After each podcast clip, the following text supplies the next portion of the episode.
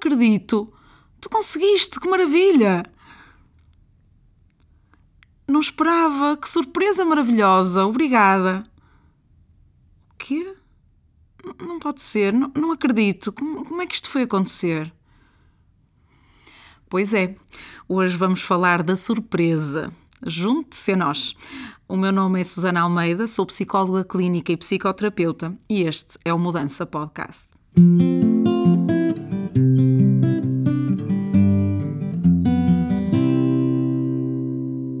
Este podcast é gravado no Cabriolé Music Studio com a produção de Inês Lamares, separador musical composto e interpretado por David Oliveira. Bem-vindos a mais um episódio do nosso podcast e já vamos no nosso episódio número 15. Como prometido, hoje falamos da última das emoções básicas. Penso que já perceberam qual é pela introdução. Uh, volto a referir que não há propriamente um absoluto consenso relativamente ao número e a quais são exatamente estas emoções básicas, mas quem ouviu os episódios anteriores uh, sabe que eu adotei aqui a perspectiva das seis emoções básicas. Pela ordem de aparição, como nos filmes, tivemos a tristeza, a raiva, a alegria, o medo, o nojo e hoje falaremos então da surpresa.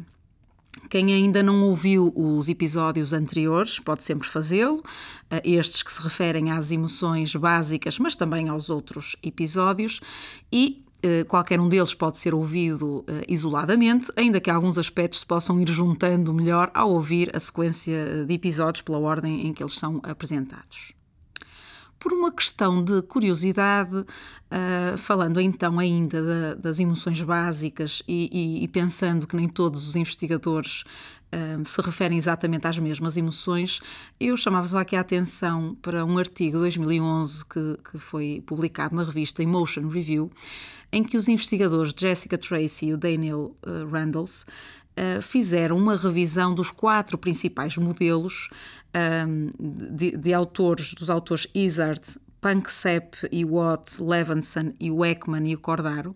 Portanto, são estes quatro, uh, quatro modelos um, e que todos eles falam então das emoções básicas, mas em que não há uh, uma sobreposição total de, de, das emoções, mas uh, eu chamava só a atenção para realmente as que nós falamos até agora um, principalmente a alegria, a tristeza, o medo e a raiva, são uh, comuns uh, a todos os modelos. Há aqui um modelo que não utiliza exatamente a mesma terminologia.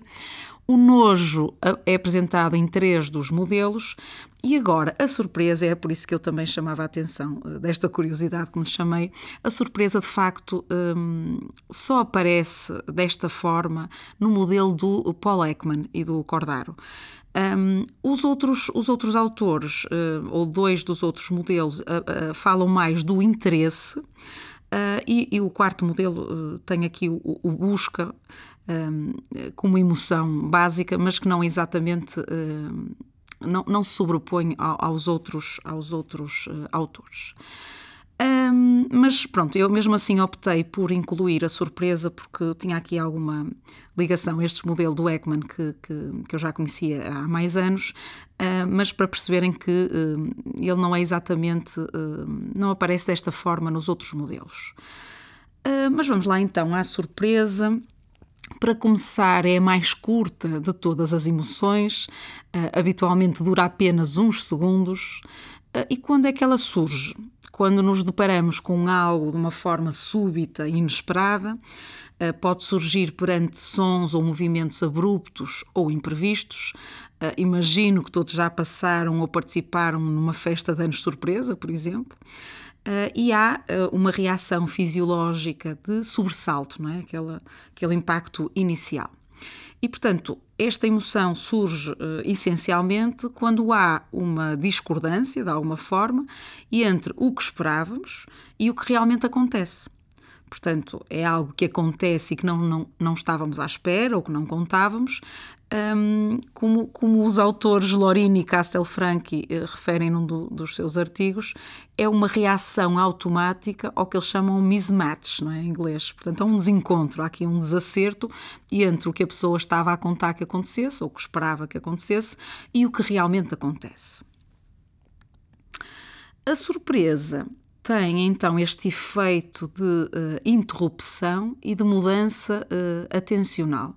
Portanto, estávamos a fazer algo e, com a situação inesperada que surge, não só interrompemos o que estávamos a fazer, como desviamos a nossa atenção para essa nova situação. A função da surpresa uh, será precisamente chamar-nos a atenção e logo a seguir, ou quase simultânea, não é? Simultaneamente, tendo em conta que esta é uma reação que dura apenas uns segundos, tentamos perceber uh, o que está a acontecer e avaliar ou determinar se a situação é positiva ou negativa, não é? Se é uma situação boa ou má, aqui entre aspas, claro. Se estamos a falar de uma festa de aniversário, eventualmente vamos sentir que é uma situação eh, boa para nós, que nos alegra, um, ou se for uma situação mais negativa, por exemplo, estou uh, numa esplanada, ouço um estrondo, um, surpreendo-me, não é? Aquele, aquele espanto e apercebo-me que uh, foi um acidente, não é? Houve ali um, um uma situação mais negativa. É, também posso, pode, pode ser é, uma situação em que eu determino se é algo ou não perigoso para mim. Portanto, há aqui uma situação que eu avalio é, de uma maneira ou de outra. Eh, também pode acontecer que uh, uh, seja uma situação que não tenha propriamente consequências ou sem uma valência claramente positiva ou negativa. Portanto, esta ideia de que há ali um sobressalto, mas afinal não era nada, não é? Ou não, não teve uh, consequência nenhuma.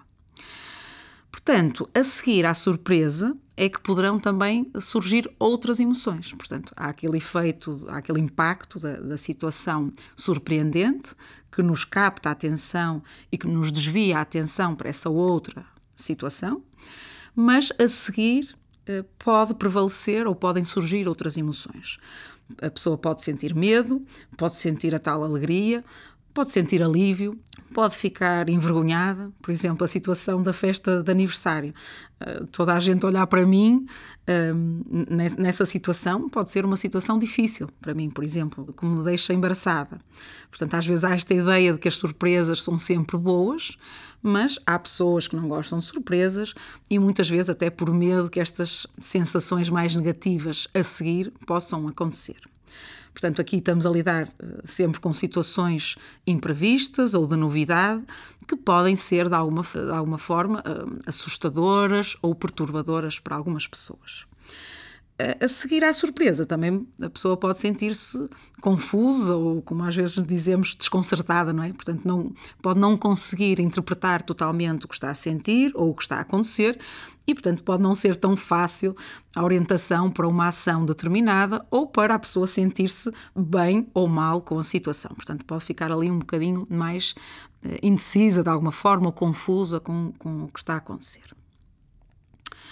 Pensando na vertente até mais clínica desta emoção básica, será importante então eh, cruzar ou complementar esta emoção eh, com outras, não é?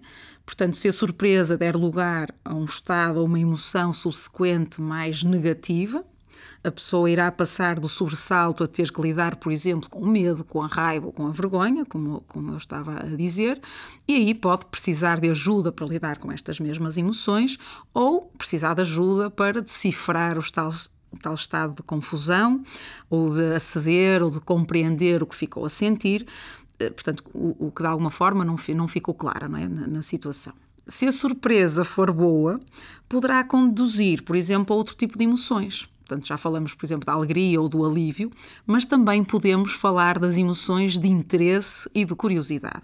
Portanto, e aqui eu refiro o interesse por ser também uma emoção considerada básica para dois daqueles modelos que há pouco eu referi. Neste caso, os modelos de Isard e do Levinson. Portanto, eu acho que há aqui alguma ligação uh, à surpresa, enfim, de uma, de uma maneira um bocadinho diferente. Estas emoções de interesse e curiosidade podem levar eh, à vontade ou à ação de explorar, de nos aproximarmos e de nos envolvermos na situação, precisamente por serem emoções que também nos eh, captam a atenção de alguma forma. Portanto, estas são emoções de, de, abertura à experiência, de descoberta, de exploração, também são muito típicas do ser humano. Uh, e são emoções também muitas vezes estudadas no âmbito da aprendizagem, do conhecimento, da motivação e parecem fulcrais para que o ser humano se possa sentir bem, vivo, inclusivamente explorar-se ou conhecer-se melhor, explorar o mundo à sua volta. Uh, e são emoções que podem funcionar como uh, antídotos do medo, por exemplo.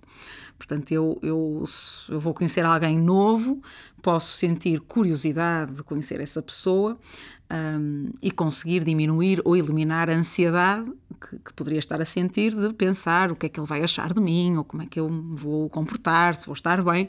Portanto, a, a curiosidade pode um, uh, substituir de alguma forma esta ansiedade. Era isto então que hoje tinha para vos trazer.